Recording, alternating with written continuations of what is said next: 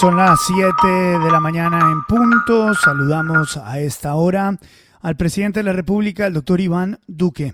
Presidente, muchas gracias por aceptar esta invitación de la FM. Muy buenos días. Muy buenos días, Luis Carlos. Un saludo muy especial para usted, para sus compañeros de la mesa de trabajo y para toda la audiencia de la FM. Presidente, ¿qué pasa en Cali? ¿Qué está pasando en Cali? ¿Qué está pasando en el sur del país? Bueno, muy bueno que me haga la pregunta Luis Carlos, porque hemos visto en la ciudad de Cali en los últimos dos días hechos vandálicos sistemáticos, eso eh, es vandalismo criminal, sistemáticos dirigidos a afectar ciertas infraestructuras y a generar eh, desorden con bloqueos de vías.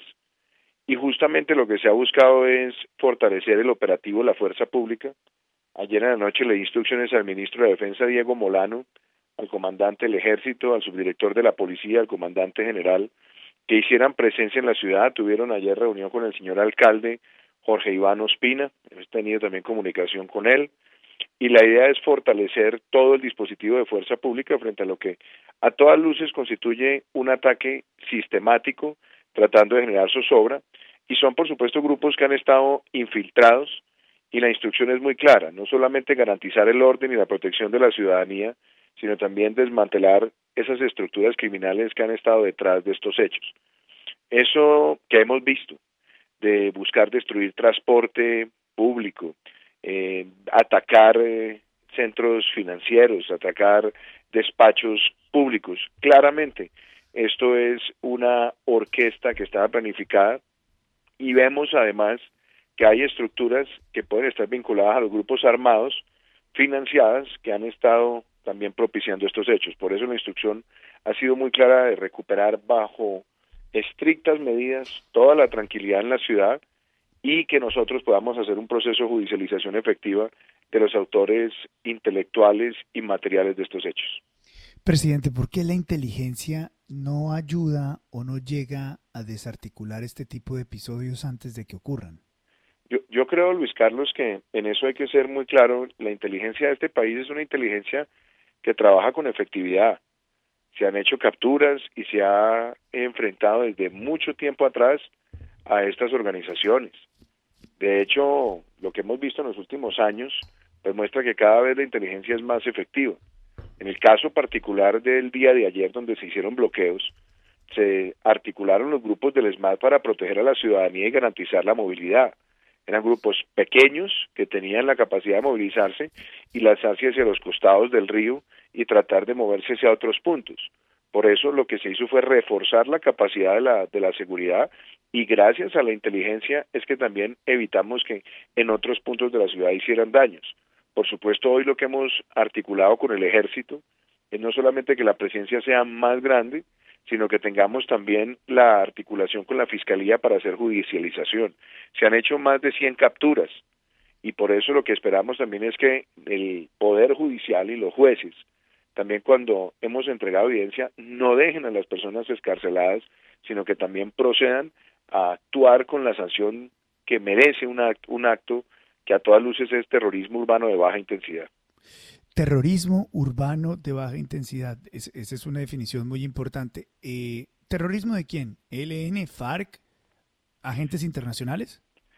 Es claro, Luis Carlos, que en muchos de estos espacios que, se han visto eh, puede haber influencia de grupos armados organizados.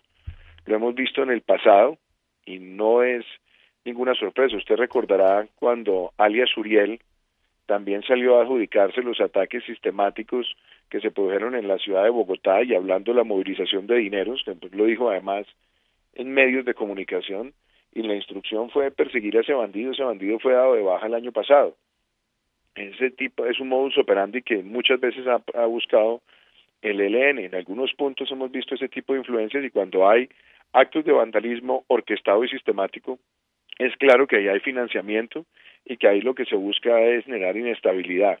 Por eso la instrucción es que hoy a las 7 de la mañana, en este momento, deben estar pronunciándose el señor ministro de la Defensa, el comandante general, el comandante del Ejército con el señor alcalde de la ciudad de Cali y la gobernadora del Valle para mostrarle a la ciudadanía la claridad del operativo que se tendrá el día de hoy. Bien, presidente, esa parte es la de orden público que es muy importante, que es determinante porque desafortunadamente lo que pasó en Colombia, pues esas son las imágenes, eso es lo que ocurrió eh, y el paro desafortunadamente va a trascender por esto. Eso punto aparte. Punto número dos, que es importante en esta conversación y es el, el centro de, de esta entrevista, eh, presidente, es la reforma tributaria. Porque, digamos, la gente que salió legítimamente, sumada a las críticas que ha habido en los medios de comunicación, sumado también a las posturas que han tenido eh, los políticos y los partidos políticos, es de un rechazo absoluto a esta reforma tributaria. ¿Qué se puede decir o cómo se siente usted frente a que todo el mundo le dijo, no, presidente, esa reforma no, así no. yo, yo creo que desagreguemos varias cosas, Luis Carlos. Sí, señor. Primero, y, y yo en eso sí le pido que me escuche porque creo que esta es una pregunta que amerita que nosotros pongamos el contexto de país. Nuestro país y el mundo entero se vio embestido por una pandemia y esta pandemia no ha terminado y todavía no hay nadie que tenga certeza de cuándo va a terminar. Nosotros empezamos el año pasado, no solamente después de el año 2019 de haber tenido el déficit fiscal más bajo en siete años, y además de haber logrado un crecimiento por encima del crecimiento regional y haber empezado un mes de enero y febrero creciendo por encima del 4%, y después se nos vino este desastre de la humanidad que ha sido el COVID-19.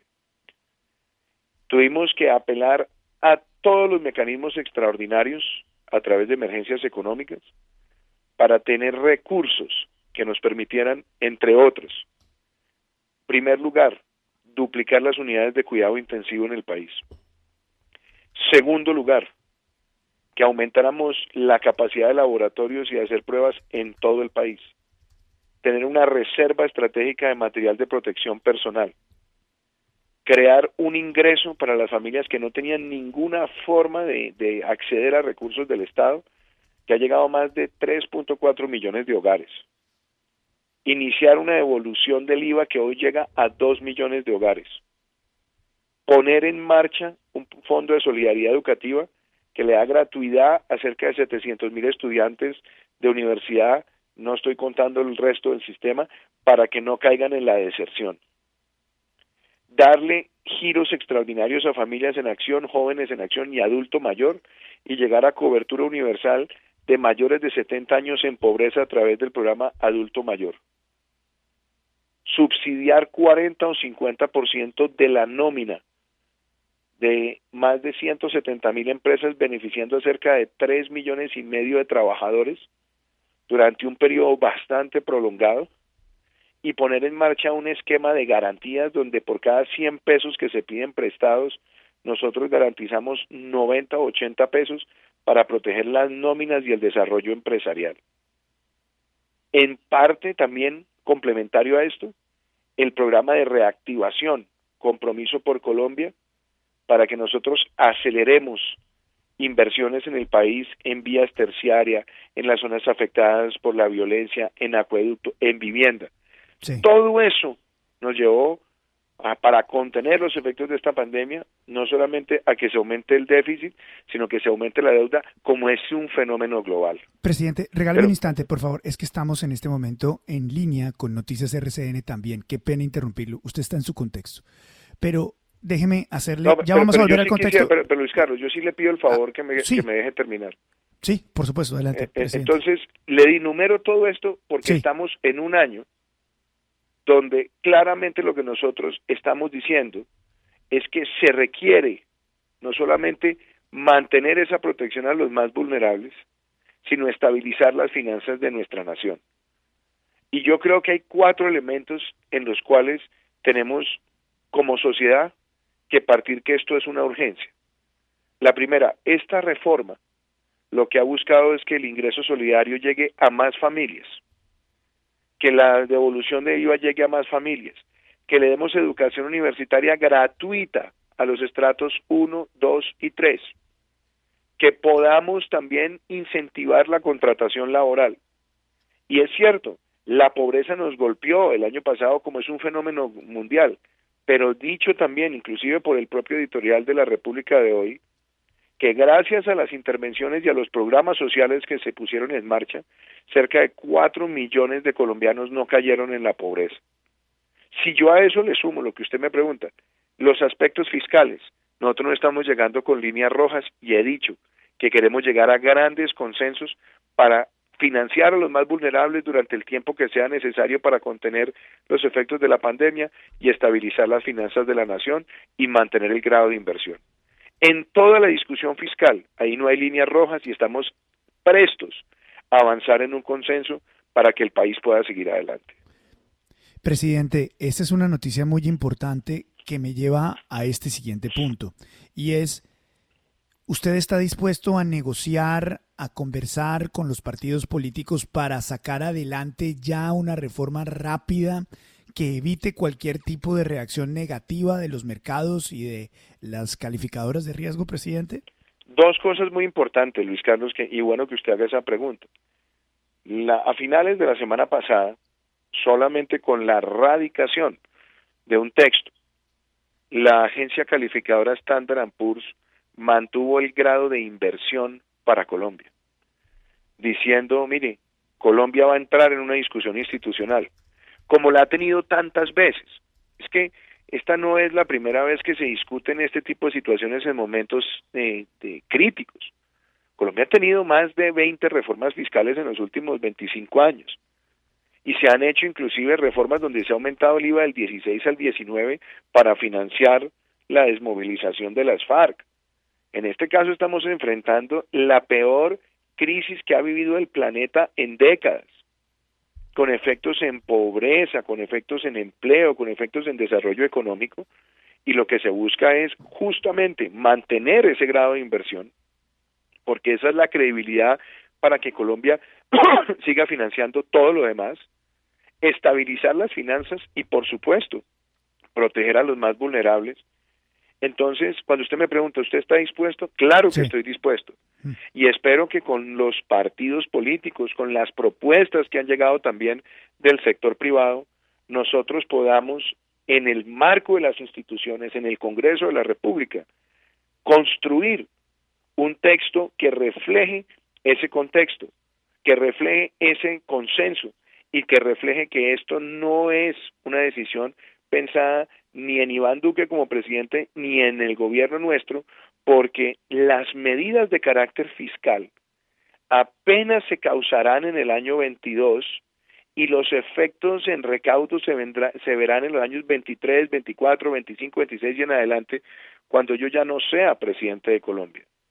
Entonces, por eso, llegar ya en el, en el Congreso y hablar de una ponencia que sustituya aspectos del texto, los que se requieran para buscar el consenso, estamos listos a hacerlo en el seno de las instituciones que es donde corresponde y que Colombia una vez más le muestre al mundo su solidez institucional para abordar estos temas que son de Estado para fortalecer nuestras finanzas públicas.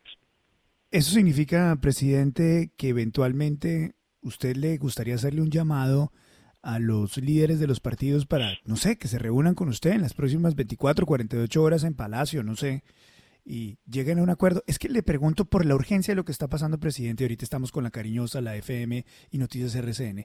La urgencia de tomar una acción inmediata debido a cómo se está empezando a tasar, transar la deuda colombiana en el exterior, que ya está en unos niveles que empieza a preocupar.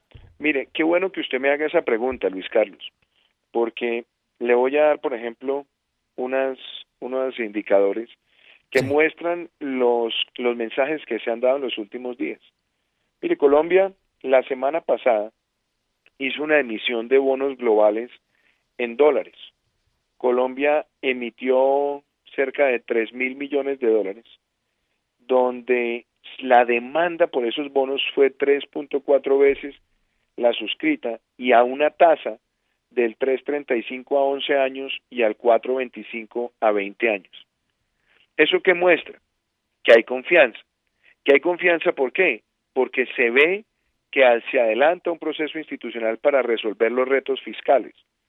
Y además las dos últimas subastas de TES que se han hecho desde que se hizo la erradicación de la transformación social sostenible han mantenido buenos volúmenes.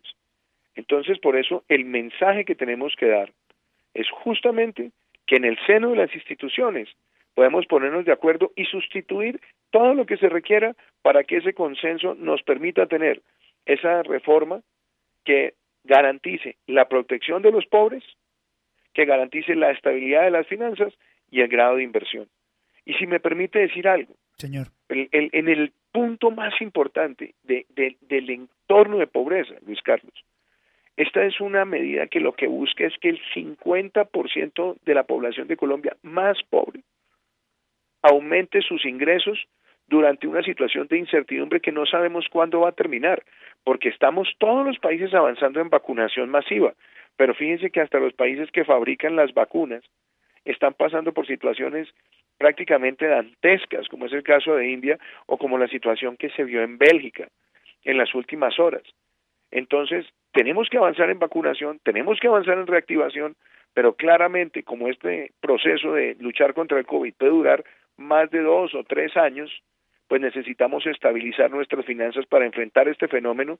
Y algo que a mí me preocupa es que ya el Fondo Monetario Internacional ha dicho que el promedio de deuda sobre PIB este año va a llegar al 99% y eso anticipa que en los próximos años se vendrá una crisis de deuda en muchos países emergentes, una lucha por recursos como la que hemos visto por vacunas y por ventiladores y la única manera que un país puede estar vacunado frente a ese fenómeno es manteniendo su grado de inversión, estabilizando las finanzas y por supuesto conteniendo la pobreza.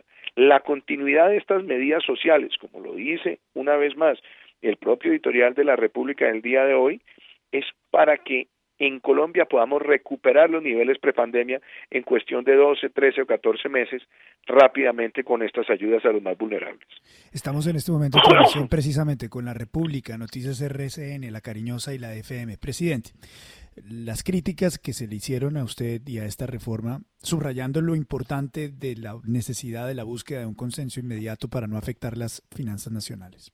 Eso a un lado. Es que esta reforma golpeaba severamente el bolsillo de la clase media y de la clase baja colombiana. Por eso salió la gente a protestar. Pues ¿Usted cómo responde eso? ¿O se equivocaron ah, en la comunicación, presidente? Mire, sobre eso yo creo que ha habido también desinformación, Luis Carlos, y le explico por qué. Que golpea a las clases bajas, de ninguna manera. Todo lo contrario, lo que está haciendo es aumentarle los ingresos a las familias más vulnerables. Los programas hoy existen.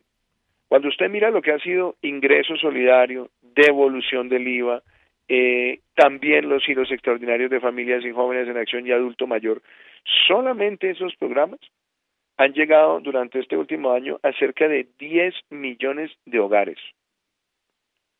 Y justamente lo que queremos es aumentarlo casi en 3 o 4 millones de hogares más. Eso significa que vamos a beneficiar a un universo nunca antes visto en un programa social y justamente para contener la pobreza. Pero además, hablemos por ejemplo en el caso de clase media. Nosotros estamos con este proceso habilitando la educación universitaria gratuita en la universidad pública. Eso es un beneficio que llega a más de 700 mil estudiantes. Lo empezamos el semestre anterior, lo continuamos este semestre y ante las mismas incertidumbres que trae la pandemia debemos continuar ese mecanismo de protección.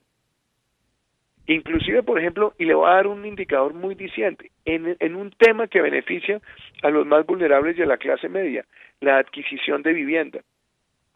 Pusimos en marcha el programa de subsidios que se conoce como el FRECH.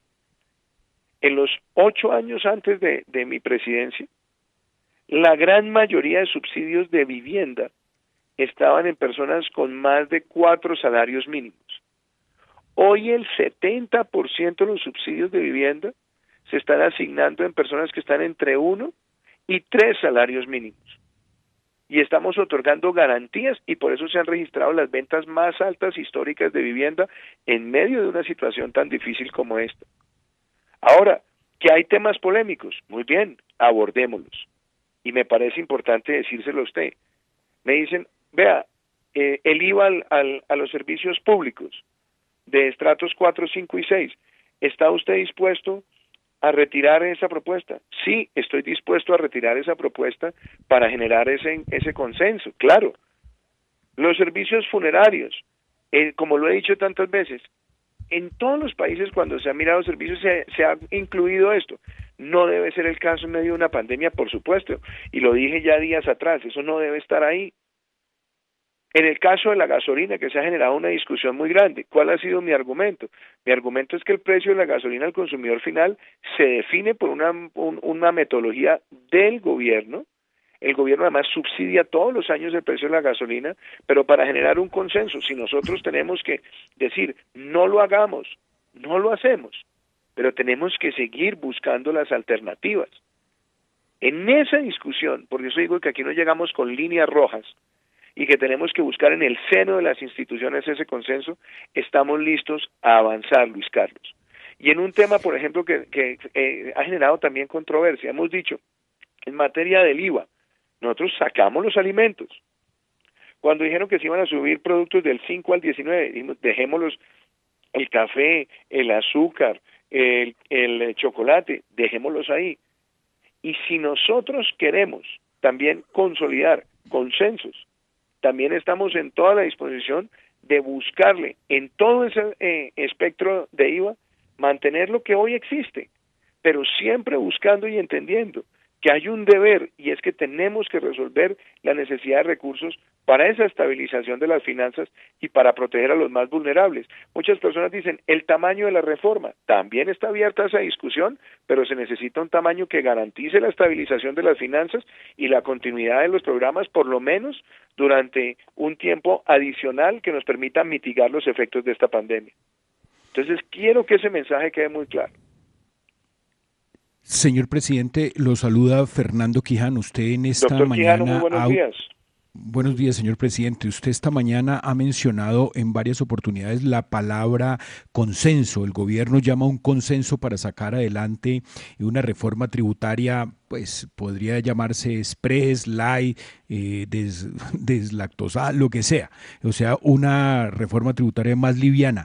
¿Cuáles son esos inamovibles de la reforma tributaria que usted presentó, dado que pues la pobreza, eh, perdón, la pandemia disparó la pobreza, usted lo ha argumentado, el DANE lo presentó ayer con unas cifras dramáticas y los bonos, los papeles eh, oficiales eh, de, de, nuestro Estado están siendo atacados por los mercados. ¿Cuáles son esos mínimos para lograr ese consenso? A ver, yo creo que hay tres cosas que me gustaría mencionarle, doctor Quijano. La primera es que uno no puede abordar estas discusiones con inamovibles estas discusiones no se pueden abordar con líneas rojas. Yo nunca he sido persona de líneas rojas. Nosotros tenemos que partir de la base y por eso es muy importante no dejarnos llevar simplemente a la simplificación de que esto es una reforma tributaria. No, aquí estamos hablando de una reforma de transformación social. Y usted me dirá, pero ¿por qué hace el énfasis en la transformación social? Porque esta reforma es justamente para que nosotros protejamos con ingresos a más de 12 o 13 millones de, hogares en nuestro país. El editorial suyo de hoy, se necesita más plata para bajar la pobreza. ¿Y usted por qué lo escribe así? Porque claramente sabíamos que con los efectos de la pandemia iba a haber un aumento de pobreza y lo vio el mundo. Lo decía ayer el representante del PNUD. El, la primera vez que hay un retroceso en el índice de desarrollo humano mundial. ¿Por qué se generan estas situaciones? Por la pérdida de puestos de trabajo. Hay una correlación en el mercado laboral y esos indicadores de pobreza. Y nosotros pusimos en marcha estas ayudas sociales para contener y como lo decía ayer mismo el DANE, gracias a esos aportes evitamos que cuatro millones de personas más cayeran en la pobreza. Entonces, ¿cuál es el criterio general?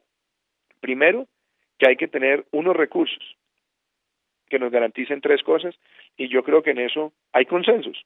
Uno, hay que mantener los programas para proteger a los más vulnerables porque esta situación no ha terminado. Dos, hay que estabilizar las finanzas de la nación porque su desestabilización es una pérdida para toda Colombia en el corto y en el mediano plazo. Y tres, debe buscar garantizar el grado de inversión, que es lo que nos da a nosotros confianza. Porque una pérdida de grado de inversión, ¿qué es lo que trae? Aumento del endeudamiento para el gobierno, para los departamentos, para, los, para las ciudades, para las empresas, y por supuesto se, se traslada también al costo de financiamiento del ciudadano, hace que fondos que hoy ven a Colombia como un lugar atractivo deje de serlo. Entonces, ahí hay tres consensos. Y ya la pregunta es, ¿cuál es el tamaño? ¿Y cuál es la combinación de medidas que se puede adoptar? Perfecto, estamos abiertos a ese proceso para que hagamos la ponencia, una ponencia sustitutiva que recoja los aportes, y he visto aportes muy importantes de todos los partidos, y he visto aportes importantes del sector privado, del Consejo Gremial, de la ANDI de otros sectores, de centros de pensamiento, y construyámoslo para que nosotros saquemos el país adelante.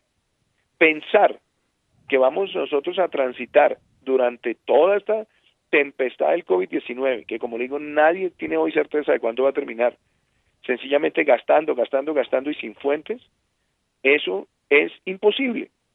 Y esa es la discusión que está teniendo hoy Estados Unidos, la que está teniendo España, la que está teniendo Francia, la que están teniendo distintos lugares.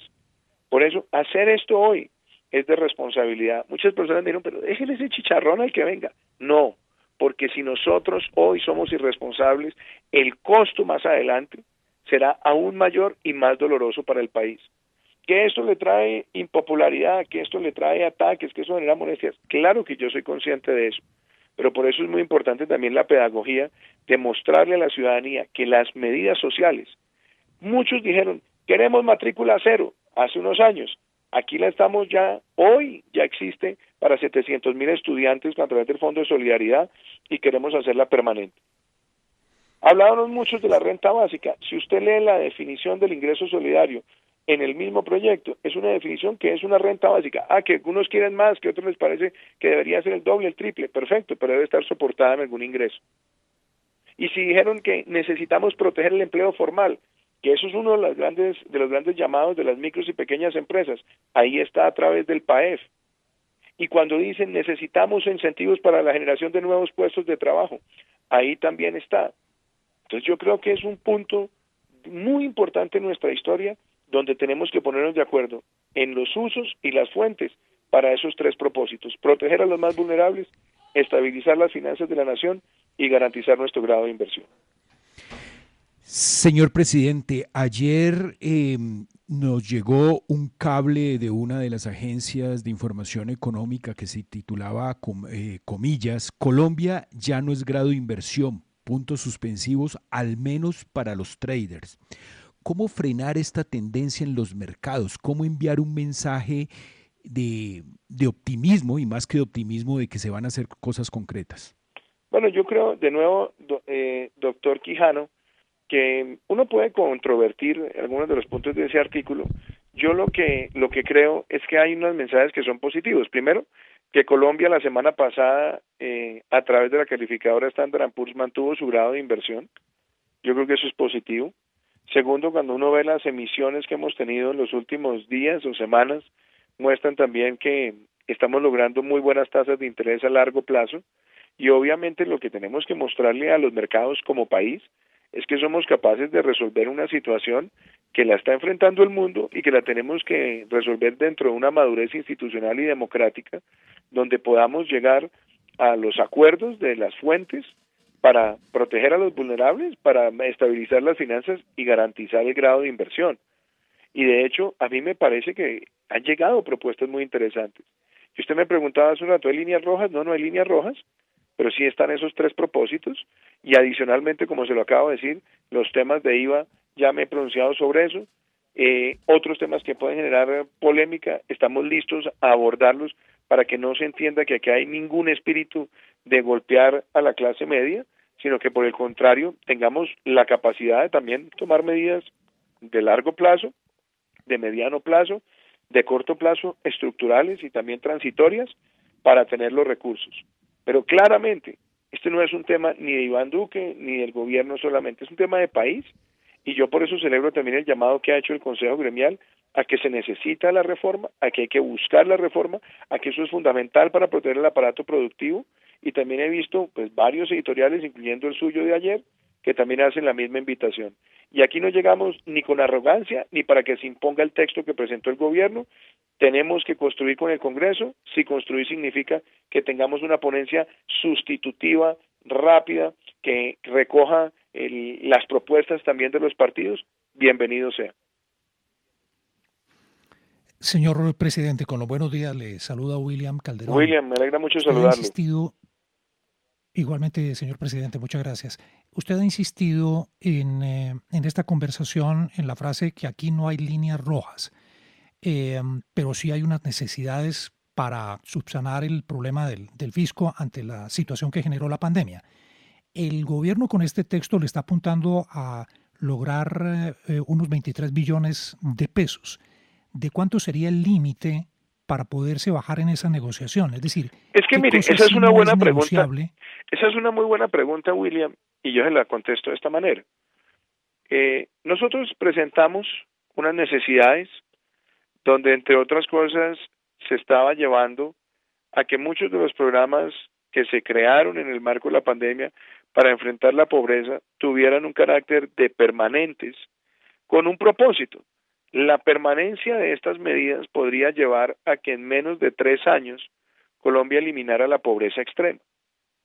Si nosotros empezamos a reducir el tamaño de la reforma y asumimos que se necesitan estos programas, pero la opinión del Congreso es que no sean de carácter permanente, pues eso tiene una incidencia también sobre el tamaño de la reforma.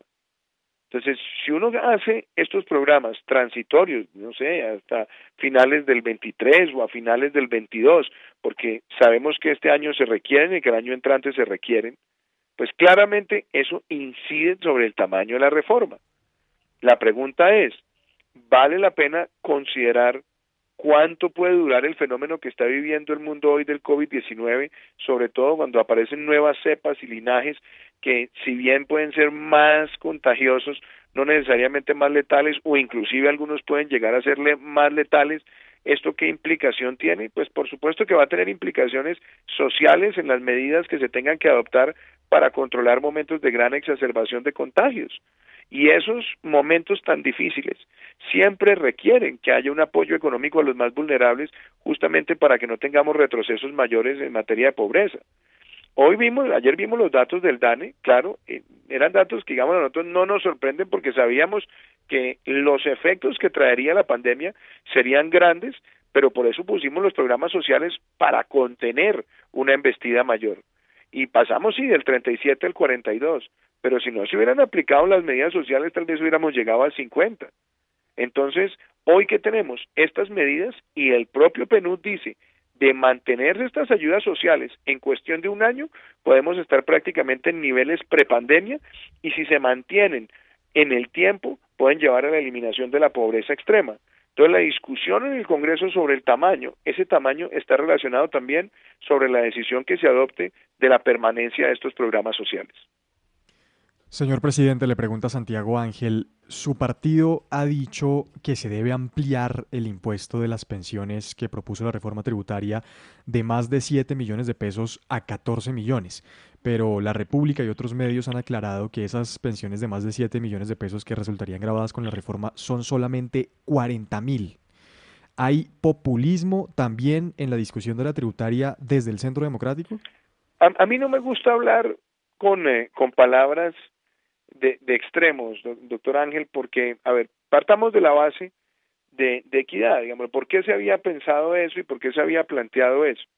Se había planteado primero porque en Colombia la gente de pronto no es consciente de esto, pero en Colombia las pensiones están grabadas hace muchos años, pero para pensiones por encima de 30 millones de pesos, que creo que son la eh, minoría de la minoría de la minoría de la minoría de las pensiones en Colombia. Ahora, yo le cuento esto. En Colombia, aproximadamente el 95% de las pensiones están por debajo de 7 millones de pesos. Las pensiones de más de 7 millones de pesos son una minoría. Estamos hablando que son cerca de, ustedes dicen 40 mil, y más o menos esa es la cifra. Pero le voy a dar un, un, un dato. Cuando usted piensa en cuántos pensionados tenemos hoy nosotros de registro en Colombia, eh, sin incluir los regímenes especiales, En el régimen de prima media hay un millón cuatrocientos treinta y tres mil y en el régimen de ahorro individuales deben ser alrededor de doscientos diez mil. Es decir, hablemos de un millón seiscientos. Las pensiones de un salario mínimo son el 50% de las pensiones en Colombia. Si nosotros, o sea, estamos hablando de casi, de casi unos eh, 870 mil pensionados. Entre uno y dos salarios mínimos son un poquito más de 400 mil. Entre dos y tres salarios mínimos son 160 mil. Entre tres y cinco son aproximadamente 114 mil. Entre 5 y 10 salarios mínimos son alrededor de 66 mil. Y de 10 salarios mínimos en adelante, estamos hablando que son 16 mil, eh, casi, casi unos 18 mil. Entonces, esa discusión pues tenía un sentido y un sentido de equidad. Sabemos que eso es un tema que suscita también gran controversia porque se creó la, la idea de que se iban a grabar todas las mm. pensiones en Colombia. No, no. Ahora, eso es una discusión que, claro, estamos listos a abordarla en el Congreso y es sobre si este tipo de, medidas se deben tener o no se deben tener. Si el consenso lleva a que definitivamente eh, se va a grabar a partir de 14 millones de pesos, bueno, ese consenso se puede construir. A partir de 14 el recaudo es mínimo, mínimo, mínimo.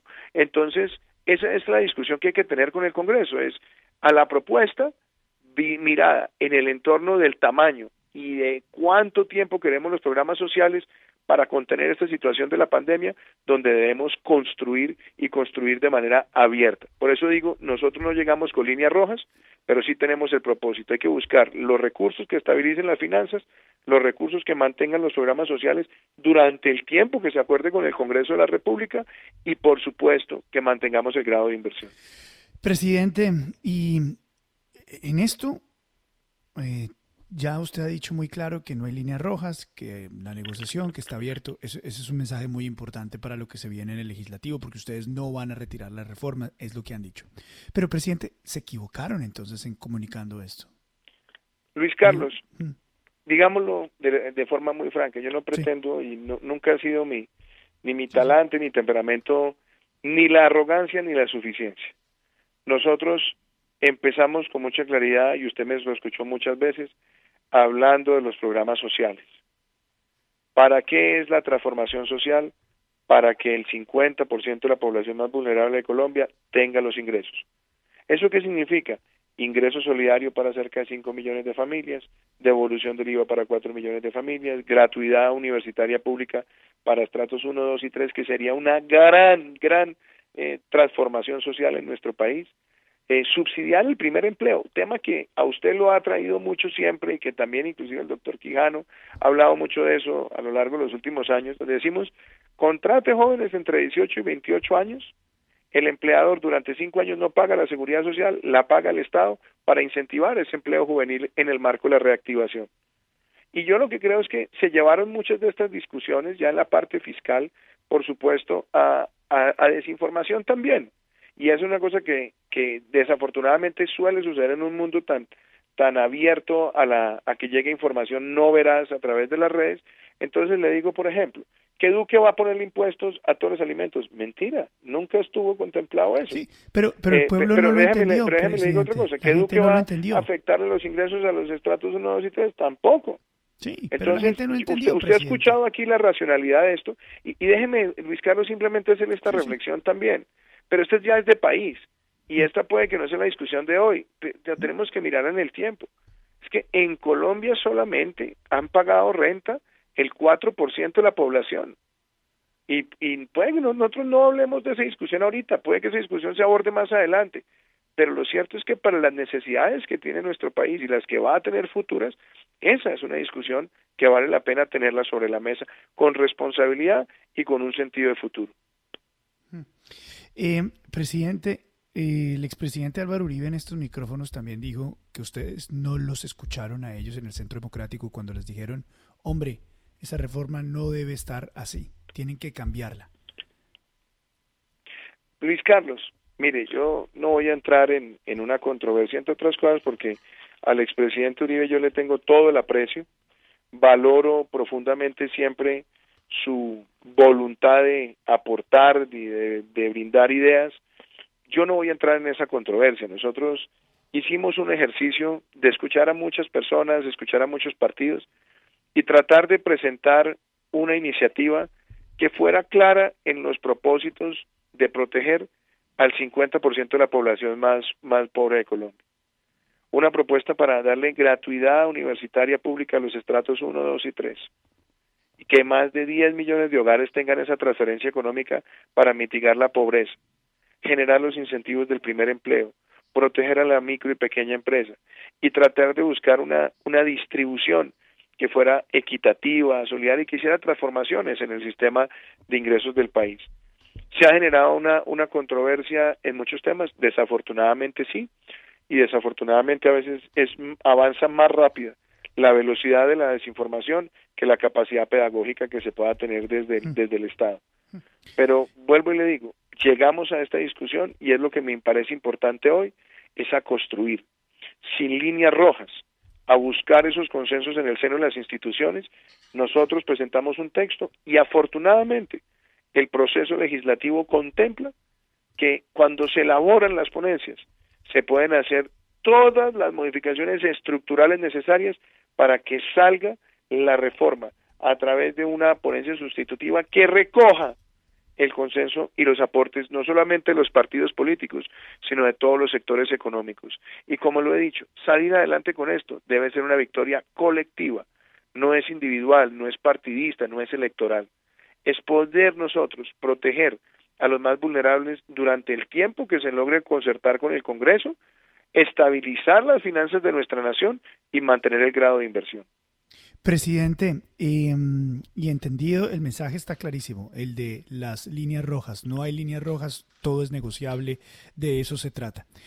¿Y por qué de una vez no se acepta lo que están proponiendo algunos empresarios del país, que es eh, retirar o suspender las gabelas tributarias que se obtuvieron durante la primera reforma tributaria eh, y arrancar de ahí, arrancar de ese punto para quitarle la carga a la a la clase media, a, la gente más pobre, etcétera, Mire, qué bueno que usted me haga esa pregunta, Luis Carlos, entre otras cosas porque la palabra gabela, y, lo digo muy respetuosamente, yo creo que no, no tiene asidero en este caso y se la explico por la siguiente razón. Sí. Cuando usted me entrevistó muchas veces como candidato a la presidencia, yo le dije a usted en sus micrófonos, le dije Luis Carlos, Colombia necesita bajarle la carga a la micro, pequeña, mediana y gran empresa con tres propósitos, aumentar inversión, aumentar crecimiento y aumentar recaudo.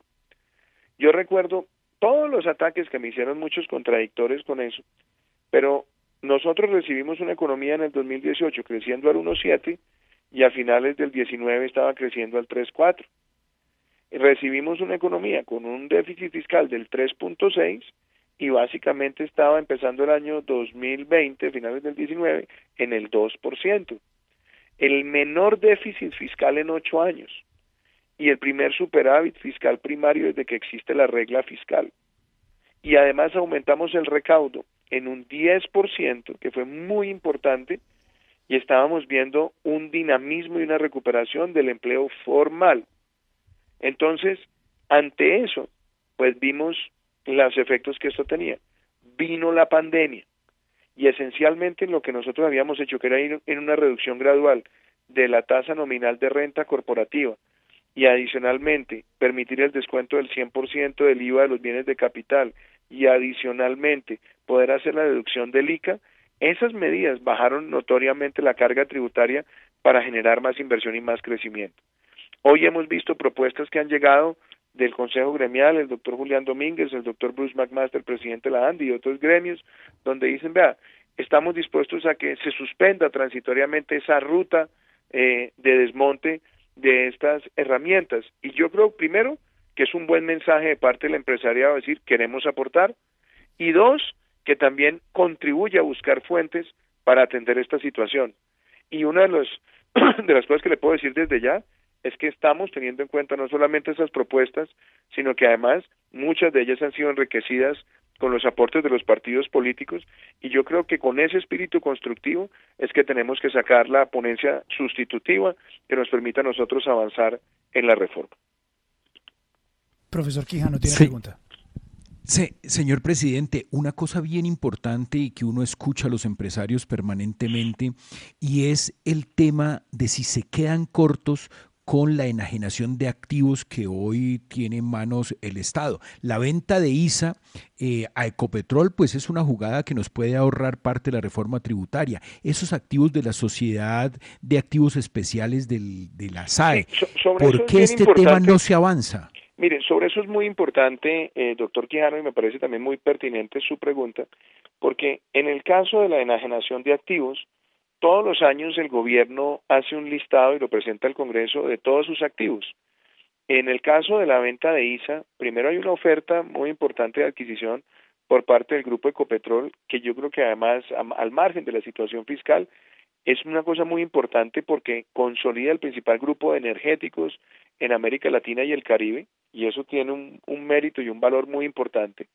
En segundo lugar, de darse esa, esa transacción, esa transacción ya está en el plan financiero, es decir, ya el plan financiero del año 2021 contempla esa posibilidad, pero usted menciona el tema de la sociedad de activos especiales. Nosotros hemos visto, y además el trabajo del doctor Ávila ha sido muy importante, en ir avanzando en venta y liquidación, y si nosotros podemos incluir en el texto de, de esta proposición, de esta, de esta ponencia sustitutiva, incluirle el tema de darle más herramientas ágiles para la venta de activos por parte de la SAE, bienvenido, porque usted sabe que los recursos de las enajenaciones de la SAE no solamente son importantes para la nación, sino que también son importantes para el financiamiento de la rama judicial. Presidente, eh, es tendencia en toda Colombia nuestro tema del día esta mañana. A Duque le pregunto. Le voy a poner, si le parece, si me permite, tres mensajes seguidos, tres preguntas seguidas que tienen algunos de nuestros oyentes para que usted le responda. Algunos son algunos tópicos que ya hemos tocado, pero es importante que nuestros oyentes puedan participar como les hemos pedido. ¿Le parece bien, presidente? Adelante, Luis Carlos. Tres preguntas entonces. Buenos días, señores de la FM. Mi pregunta para el presidente sería ¿por qué la reforma tributaria no toca los salarios de los congresistas? No es una reducción en los congresistas para empezar dando ejemplo. Esa es pregunta una. Pongamos las dos seguidas, por favor, para que el presidente pueda responder a las tres. Buenos días, señores de la FM. A Duque le pregunto si la reforma va a pasar como la sacaron al principio o la van a modificar. Gracias. Eh, Luis Carlos, buenos días. ¿Por qué no concentrar la reforma tributaria solo en personas que tengan salarios o ingresos por encima de 20 millones de pesos y patrimonios superiores a 5 mil millones de pesos, o personas naturales y jurídicas? Son tres personas de las muchas que nos han mandado mensajes esta mañana, presidente. Bueno, yo creo, Luis Carlos, que son, son tres preguntas muy buenas y agradezco además a los oyentes eh, su formulación. Entonces, primero, salarios de los congresistas. Si usted recuerda, el año pasado, cuando estábamos en la segunda emergencia económica, nosotros creamos el impuesto solidario. Ese impuesto solidario tenía que los que ganábamos más de 10 millones de pesos tendríamos una contribución del 10% de nuestros ingresos durante un periodo de aproximadamente cuatro meses y obviamente eh, lo que se buscaba también en eso es que fuera deducible de renta el año siguiente. Usted recordará que eh, bueno, la discusión se generó porque nosotros lo presentamos solamente para servidores públicos. Yo recuerdo que tuve además esa discusión dentro del, dentro del equipo eh, económico porque ellos decían, bueno, hagámoslo para todos, sector público y sector privado, y la verdad es que yo les dije el año pasado, en el sector público tenemos por lo menos asegurado estabilidad en ingresos en medio de la pandemia, en el sector privado no, y lo presentamos solamente para servidores públicos y por supuesto esto implicaba también una, una tarifa a los salarios más altos, incluyendo los de senadores eh, y magistrados y el propio presidente de la República. Después la Corte Constitucional se pronunció, lo declaró inexequible, con un argumento y era que se hacía solamente para servidores públicos y no para el resto de la sociedad. Nosotros hemos planteado en, en, esta, en la propuesta nuestra, que está abierta la discusión con los ponentes, que se creara el impuesto solidario para todos los que ganamos más de 10 millones de pesos eh, durante el segundo semestre de este año, pero deducible de renta en el año 2022 y pues esa propuesta, digamos, lo está. Y esa propuesta también busca, obviamente, poner una tarifa y es progresiva. Entonces, quienes ganen más de 20 millones, sin lugar a dudas, van a pagar más eh, en estas materias. Entonces, eso, digámoslo, está contemplado. Y adicionalmente, y eso me lleva a la pregunta número dos, la pregunta que nos hacía la, la señora, que me parece muy buena, es, ¿la reforma va a salir igual? Claro que no. Nunca ha sido así, pero adicionalmente, como lo estoy diciendo, no estamos llegando con líneas rojas, sino que la invitación es a que se forme un consenso y que se pueda además presentar una, una ponencia sustitutiva que refleje ese consenso y que nos permita a todos mostrar que como país vamos a proteger a los más vulnerables durante el tiempo que se acuerde con el Congreso, vamos a estabilizar las finanzas de la nación y dar un mensaje claro, y tercero, vamos a trabajar todos por preservar el grado de inversión. Y eso me lleva también a la, a la pregunta que hace el señor, que también es muy buena, dice, impuestos al, al patrimonio por más de 5 mil millones de pesos. Sobre eso le hago una reflexión, Luis Carlos. Colombia ha tenido impuesto al patrimonio básicamente desde el año 2002, 2003, que inicialmente era para 3 mil millones de, pesos, a partir de 3 mil millones de pesos, personas naturales y personas jurídicas. Eh, eso se mantuvo básicamente hasta el año 2010, después se mantuvo a partir del año 2010 por la ola invernal, después en el año 2014 vino una modificación y entró solamente para personas jurídicas eh, perdón, personas naturales, y eh, hoy nos encontramos también con esa situación. ¿Qué creo yo? Que ese tipo de, herramientas son necesarias siempre y cuando mantengan su espíritu también de transitoriedad. Hay personas en el Congreso que dicen hágalo permanente, hay personas que dicen hágalo transitorio, hay personas que dicen que la tarifa debe ser tarifa plena, es decir, sobre el total de los cinco mil, hay que advertir que ahí se descuenta el valor de la vivienda hasta por mil millones de pesos aproximadamente, pero también hay quienes sugieren que sea una tarifa marginal, que es la que es menos lesiva desde el punto de vista de no erosionar capital, y es que si usted tiene un, un, un patrimonio por encima de cinco mil, usted empieza a pagar la tarifa a partir del primer peso por encima de los cinco mil millones y que se haga deducible de renta. Son propuestas que hemos escuchado también en el Congreso pero claramente ese impuesto está contemplado. Y el señor también pregunta, ¿las personas de más alto ingreso eh, van a pagar más? La respuesta es sí. Si las personas que ganan más de 20 millones de pesos está previsto que paguen más, por supuesto que sí, porque eso es progresividad y eso es equidad. Entonces, son tres preguntas que hace la ciudadanía que ahí se las estoy contestando claramente. Señor presidente Iván Duque, muchísimas gracias por darnos todos estos minutos, 51 minutos en esta entrevista didáctica importante aquí en la FM. El país estaba a la espera de escucharlo. Muy amable, muy gentil, presidente. Muchísimas gracias, Luis Carlos. Un saludo para usted, al doctor Quijano también mi saludo, a William, al doctor Ángel y a todos sus compañeros de la mesa.